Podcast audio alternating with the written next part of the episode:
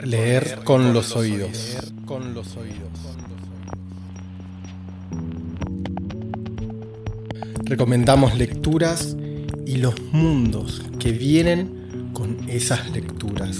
Recomendamos lecturas y los mundos que vienen con las lecturas. Leer con los oídos.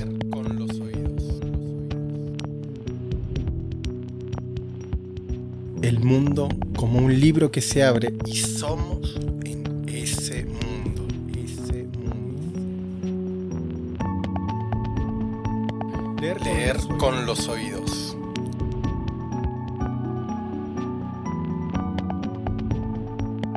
Conducción, producción, a cargo de Bernardo Durán.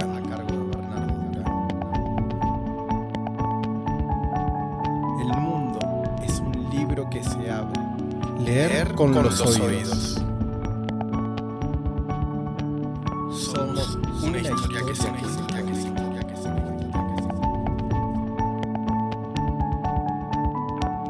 Leer con los oídos. Con los oídos.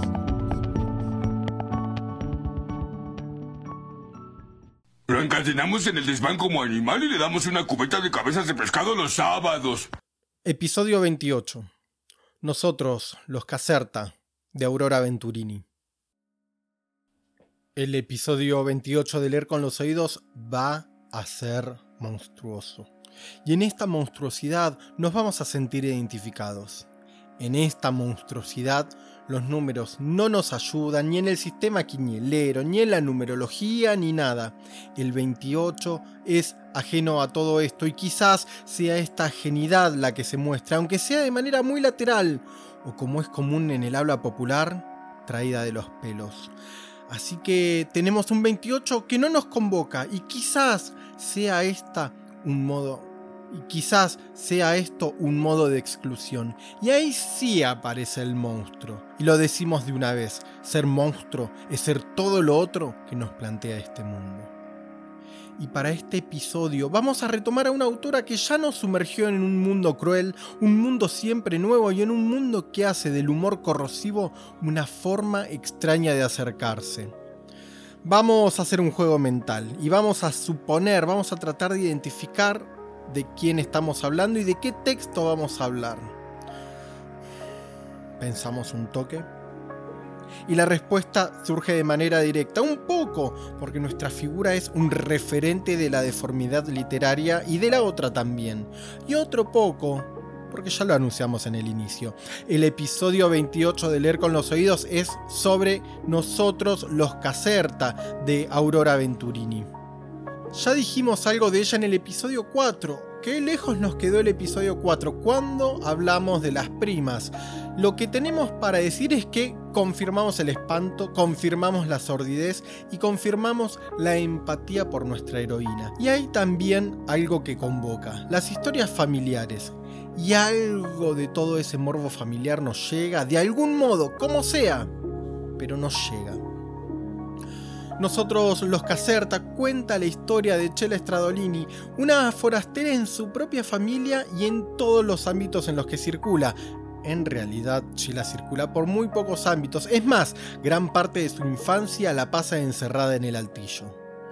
Descubre que el bodrio que tiene de familia viene de un linaje lejano, tiene raíces profundas en Europa y como es una obra de Venturini, también aparecen las deformidades, los crímenes, las manchas familiares, el personaje solitario. Y también, como es una obra de Venturini, aparece el ácido negro que es su escritura que construye una novela que tiene el pH bajísimo. Nosotros, Los Caserta, fue editada y casi que podríamos decir reconstruida por Tusquets en 2021 en Buenos Aires. Tiene 251 páginas y una foto de portada que muestra una escalera señorial que es del CCK, el antiguo edificio de correos. Y hay esto en Venturini, una especie de linaje, de estirpe, maldita, pero linaje y estirpe al fin. Vamos a comentar tres cosas de nosotros los Caserta que nos hicieron leer el texto en poquitos días, muy poquitos días. Y hay algo más. Después de un tiempo de ayuno lector, fue el primer texto que terminé. Y eso fue gracias a esa agilidad narrativa que tiene la escritura de Venturini. Lo primero que vamos a mencionar sobre este texto en este episodio 28 tiene que ver con la familia y la deformidad. La familia de Chela está marcada por dos elementos, el desprecio y la monstruosidad. Chela vive en un caserón en el campo, pero vive aislada del resto de su familia. La madre la deplora, reniega de su primogénita, le da vergüenza y algo más duro aún. Siente un verdadero asco por esta chica que es más bien feucha, pero que tiene una inteligencia feroz. Su padre es un sujeto de pocas palabras, consciente de los engendros engendrados, de lectura de diario en cuarto o estudio, lo poco que dice es fulminante. Están también la hermana y el hermano de Chela. Lula es bonita, como la madre nos dice el texto. Se desprecian, Lula y Chela se desprecian. No hay un rastro de amor ni de cariño, no hay contacto entre ellas. Y por último, Juan Sebastián, el del nombre de músico barroco, pero lo verdaderamente barroco era su cabeza y su discapacidad. Mocoso, sucio, dejada a la buena de Dios o de Sara, la sirvienta que también los desprecia. Y acá y acá se juntan los monstruos, se cuidan, se dan algo así como un cariño. Y Chela le enseña las únicas palabras que va a aprender esta aberración para la familia. Enano y cabezón. Pero se descubre en un accidente el linaje de los Caserta en Italia y se descubre también el origen del nombre de la estancia, Angelina. Y Chela conoce a esta otra Angelina, su tía abuela, con quien mantiene y vamos a usar una frase que es cara a la diplomacia argentina de la década de los 90. Decíamos, Chela tiene relaciones carnales con su tía abuela. Así la estirpe que está marcada por la deformidad y la monstruosidad llega a su fin. Y hay una extrema fineza en todo esto. Y hay algo así como sucede en los monstruos de Pasolini, una delicadeza. Rambo también está dando vueltas en la historia, un poco menos que el Conde de Lautremont, y esto es también una declaración estética. Lo segundo que vamos a mencionar sobre esta tremenda novela de Venturini está vinculado con la relación de Chela con otras personas. Y como podría esperarse, las relaciones de Chela con el mundo son conflictivas. En primer lugar, con la familia, con la gente que vive en la casa y vive el cotidiano. Pero también con sus compañeras de escuela, Chela salta grados, obviamente, obviamente va de internada a una escuela, va depositada a una escuela. Y ahí se encuentra con algunas niñas bien a quien finalmente termina justiciando de un modo bastante poético. Por supuesto, acá estamos haciendo un guiño a quienes leyeron la novela y sabemos de qué estamos hablando. A Chela la castigan, la encierran, la expulsan. La violencia infantil aparece con su cara más horrible, con el desprecio, con la burla, con el castigo, con las humillaciones. Pero Chela tiene la estatura de los gigantes y la moral de un Zaratustra, así que la piedad, la bondad, la otra mejilla, no son las cosas que Chela nos va a ofrecer. Muy por el contrario, se va a hacer cargo de su posición en el mundo y la va a llevar adelante contra quien sea que se le ponga enfrente. Y no es casual que todo el tiempo aparezcan los versos de Rambo como muestra de esa belleza exultante que le queda vedada al resto de las personas, de los mortales. Hay algo infinito en ella. Hay unos versos de Rambo que dicen, la primavera me trajo la risa atroz del idiota. Podrían haber sido palabras de Chela. Tenemos el encuentro con su compañera de cuarto cuando Chela cursa en la universidad y acá hay un asomo, una de piedad, pero se rompe enseguida cuando se manifiesta de manera contundente que la chica en cuestión es una persona que, según el posible decir de las personas más tímidas, es una tarada de profesión y esencia.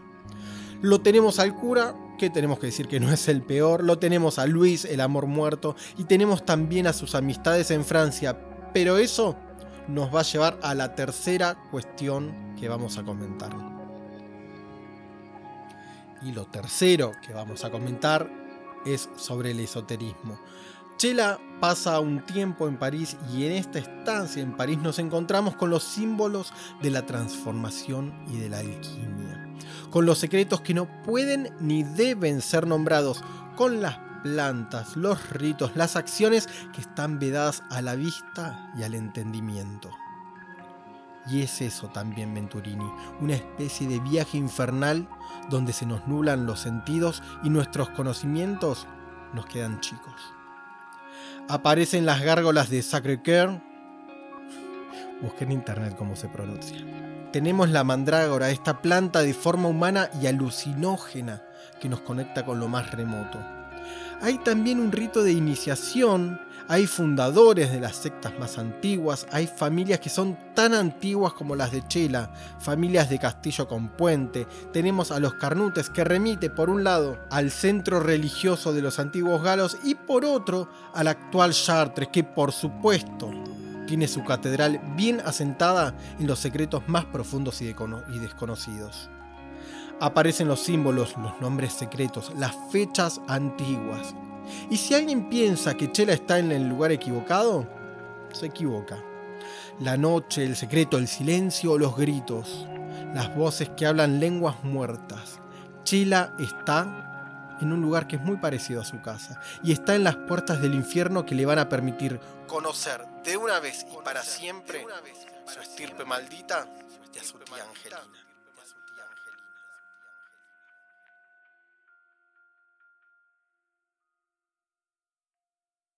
Lo encadenamos en el desván como animal y le damos una cubeta de cabezas de pescado los sábados.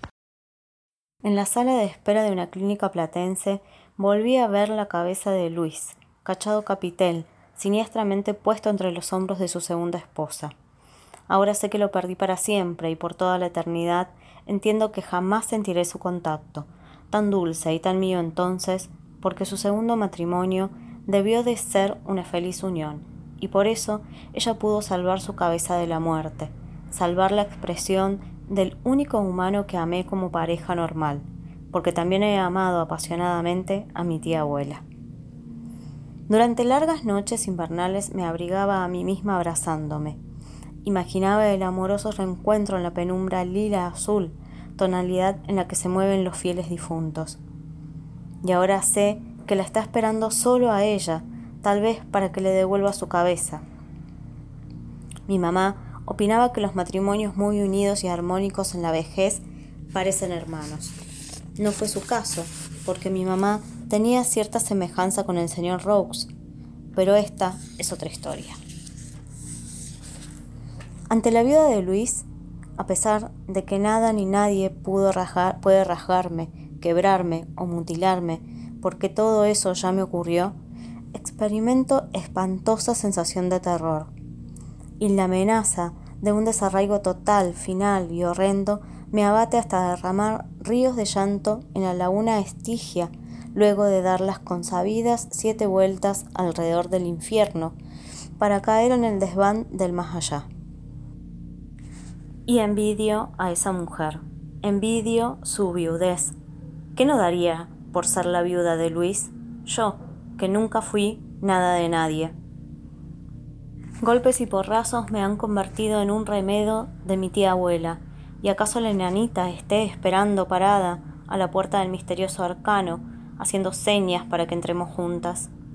Subo a mis desván renqueando.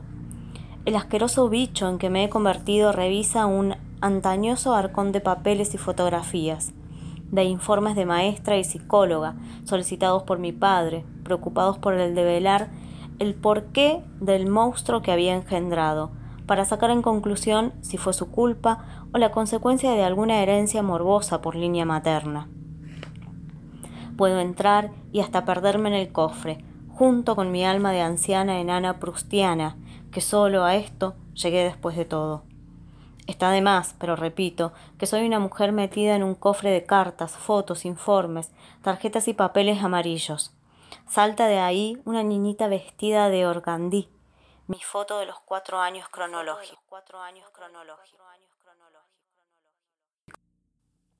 Nos despedimos de este viaje infernal hacia lo más propio. Y sí, y sí. Para llegar a lo más propio hay que sumergirse en los infiernos, en lo totalmente otro.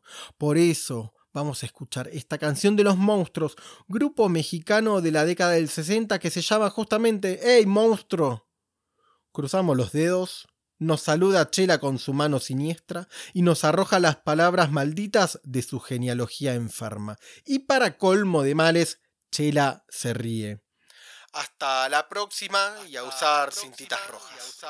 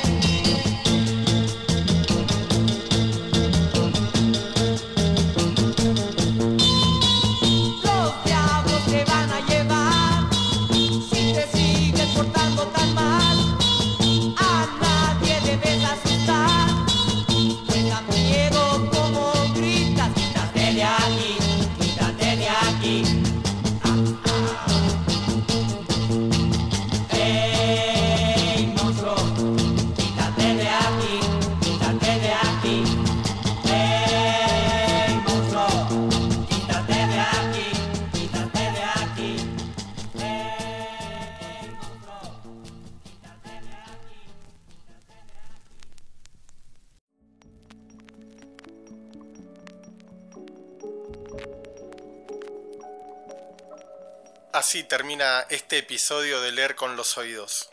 Hasta la próxima historia. Hasta la próxima historia. Hasta la próxima historia.